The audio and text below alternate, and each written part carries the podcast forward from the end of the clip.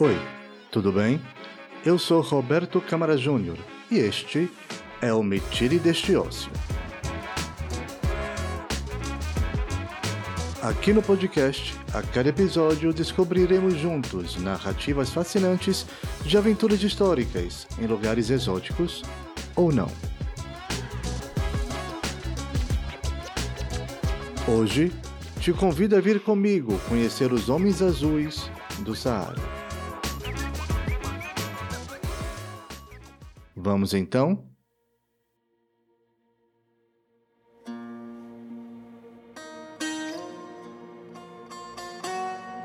Apesar de existirem desde 1958 como histórias em quadrinhos lá na Bélgica, foi somente vinte e poucos anos depois que o mundo, inclusive nós no Brasil, conheceríamos aquela pequena vila de homenzinhos azuis no meio da floresta. Os Smurfs, é claro. Não muito tempo depois, um grupo performático nova-iorquino ficaria famoso tocando em baldes de tinta com os corpos inteiramente pintados de azul. Era o seu jeito de protestar contra o individualismo exacerbado das pessoas. Aqui, em Terra Brasilis, o W-Man Group ficou mais conhecido como os garotos de uma operadora de celular. A Judite que o diga. Não é, Judite? Já os homens azuis do Saara têm este nome por sempre se vestirem, e quando eu digo sempre, é realmente sempre, com esta cor. Pode ser azul escuro, azul claro, ani ou qualquer outra variação. Suas vestimentas serão sempre azuis, mas não é só isso. Como veremos, ou melhor, ouviremos em breve.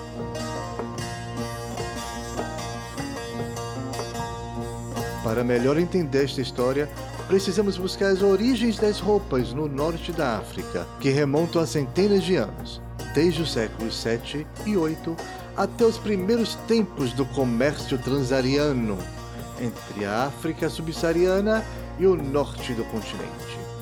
E embora alguns locais digam que a roupa simboliza a timidez e o pudor do povo, a maioria concorda que sua função é bem mais básica: se proteger do sol e das frequentes tempestades de areia que ocorrem na região. Dahi Jeidu, um guia local, explica assim. O estilo e a forma do nosso Dharra não apenas permitem o fluxo de ar correto nesses ambientes difíceis, mas também ajudam os homens do Saara a conservar a água corporal no meio do deserto.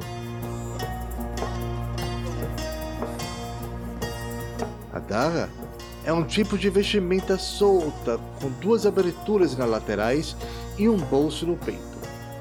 Sobre a dara, os homens usam calças largas e soltas que se assemelham às calças tradicionais usadas nas províncias do norte do Marrocos.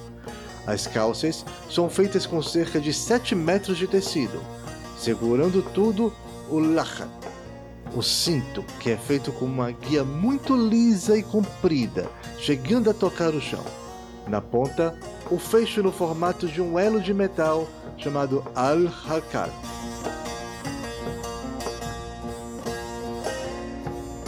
Hoje, com cada vez mais e mais pessoas se estabelecendo em cidades maiores e estilos de moda tendendo mais para os do Ocidente, o traje que os homens do Saara usavam para atravessar o deserto quente se tornou em grande parte uma relíquia do passado. No entanto, na Mauritânia, onde a maioria dos homens usa o Dara e o Tagelmust, lindos turbantes em forma de ninho que oferecem melhor proteção ao sol ardente da região, em cativantes tons de azul, ele ainda está vivo. E parece que veio para ficar por um bom tempo. Durante a era do comércio transsaariano, novos centros surgiram nos arredores do deserto e vários grupos étnicos comercializaram itens em demanda no norte da África, como especiarias, minerais, animais e têxteis. Ao longo dos séculos, o comércio trouxe muitos grupos diferentes para a Mauritânia, incluindo os nômades Tuareg. No Nordeste, os Haratim no sudeste e os no sul. Como estes diferentes grupos se estabeleceram ao lado dos Berberes, ou Amazigh, como são chamados localmente, nômades de origem camita que habitam o norte da África desde a pré-história e vivem na Mauritânia desde o século III. A fé muçulmana e a língua árabe prevaleceram, mas novas tradições culturais surgiram.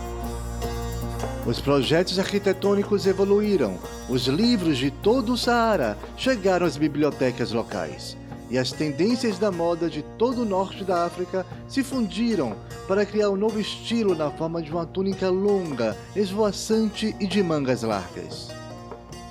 Como outras roupas de estilo túnica, como o kimono do Japão ou kaftan, originário da antiga Mesopotâmia, o dara encontrou seu lugar na história da moda. Acredita-se que as primeiras versões das roupas tenham vindo dos Hal Pular, que residiam ao longo do rio Senegal, entre o Senegal e a Mauritânia dos dias modernos. Eventualmente, populações de todos os níveis sociais usavam darras, mas as cores dependiam da posição social de cada um. Comerciantes ricos usavam as darras e os tagmusts brancos como giz, pois podiam pagar para limpar suas roupas todos os dias, enquanto os escravos normalmente usavam preto, já que muitas vezes trabalhavam em ambientes impuros e tinham que usar as mesmas roupas repetidamente. Com a falta de corantes coloridos naturais ao redor do Saara, os darras coloridos apareceram somente depois que o Halpular começou a comercializar o corante índigo natural e as técnicas de tingimento índigo se tornaram populares. Estes darras de cor azul eram perfeitos para quem não podia pagar pelos darras brancos, mas também não queriam usar os darras pretos. Embora os Halpular possam ter estabelecido os darras azuis, foram os Tuaregs que adotaram e popularizaram a moda. Acontece, porém, que com o tempo, a tinta que tingia suas roupas terminava se dissolvendo. Esta tinta, agora misturada com suor, se esfregava na pele de quem vestia o darra o dia inteiro sob o sol quente do deserto e acabava marcando-a, transformando os tuaregues nos verdadeiros homens azuis do Saara, nome este que sustentam com orgulho até hoje. De acordo com a doutora Anja Fischer, pesquisadora de estudos do Saara na Universidade de Viena, os tuaregues costumavam usar roupas de couro e, em algum momento, mudaram os tecidos azuis pelos quais são mais conhecidos hoje. Os tuaregues, que agora habitam a vasta área que se estende da Líbia à Argélia, Níger, Mali e Burkina Faso, eram tradicionalmente uma das maiores populações nômades do Saara e foram influentes na disseminação do Islã na África. Eles eram reconhecidos em todo o Saara o estilo de moda que adotaram na Mauritânia tornou-se tendência em todo o norte do continente e mais tarde por todo o mundo. Até hoje, sua moda expressa sua cultura e tradições nômades. Nas últimas décadas, com a chegada de corantes químicos da Ásia e da Europa e técnicas de tingimento de baixo custo, como tingimento com fardo, um processo fácil em que os tecidos passam por um banho de água fria, uma variante de tons azuis tornou-se possível. E com a ascensão da classe média nas vilas e cidades da Mauritânia, as pessoas têm escolhido cada vez mais os daras azuis claros. Por sua semelhança com os daras brancos tradicionais, e pelo status social que elas simbolizam. Um darra azul claro se parece com o branco, mas só precisa ser limpo a cada 3 ou 4 dias.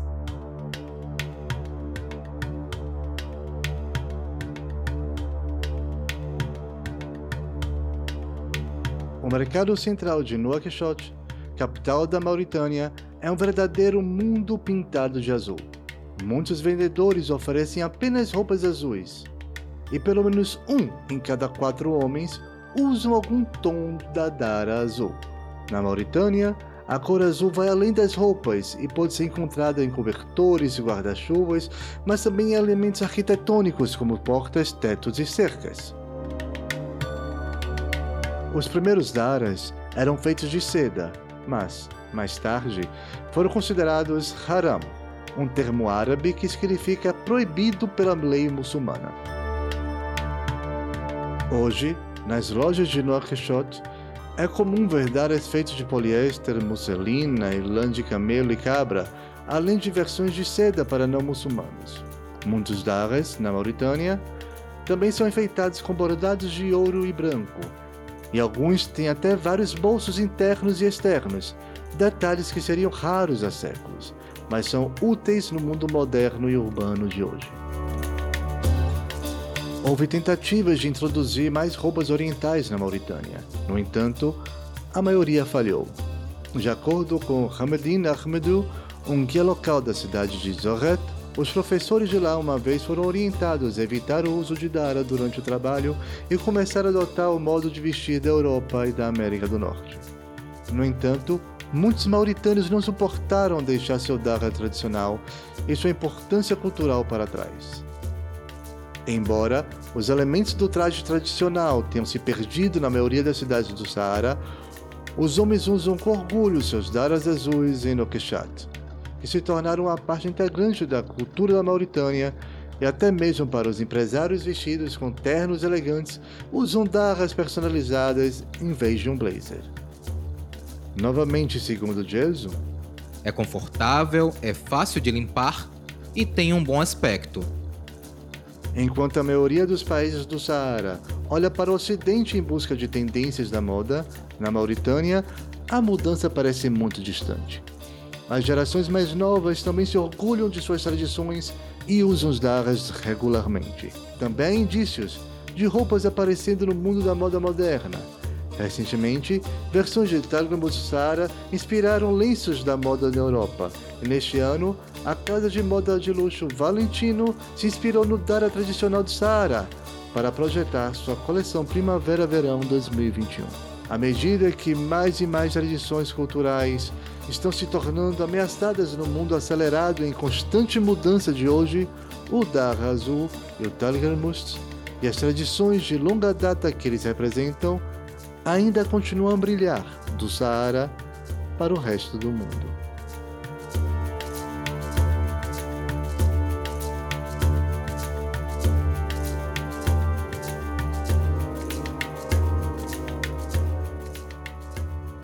Esta foi a história dos Homens Azuis do Saara.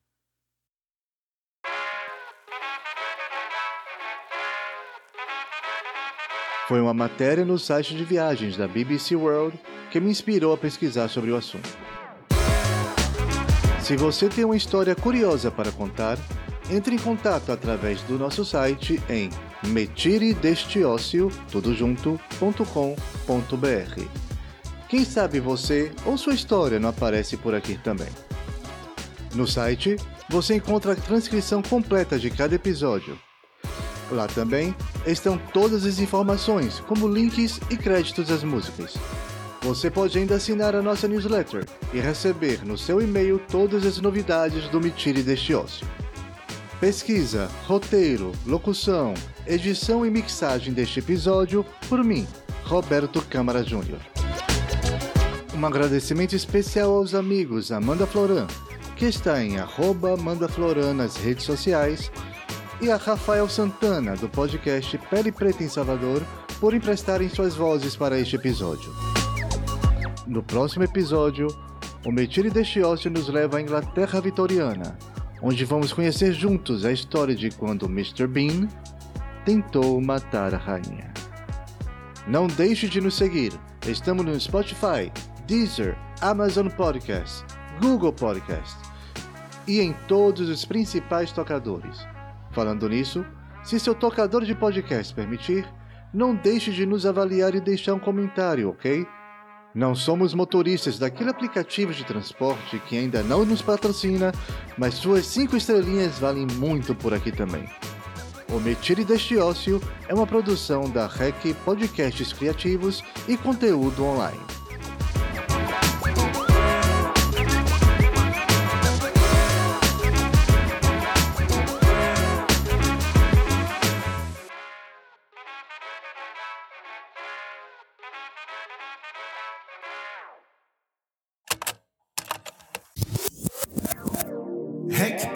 Criativos.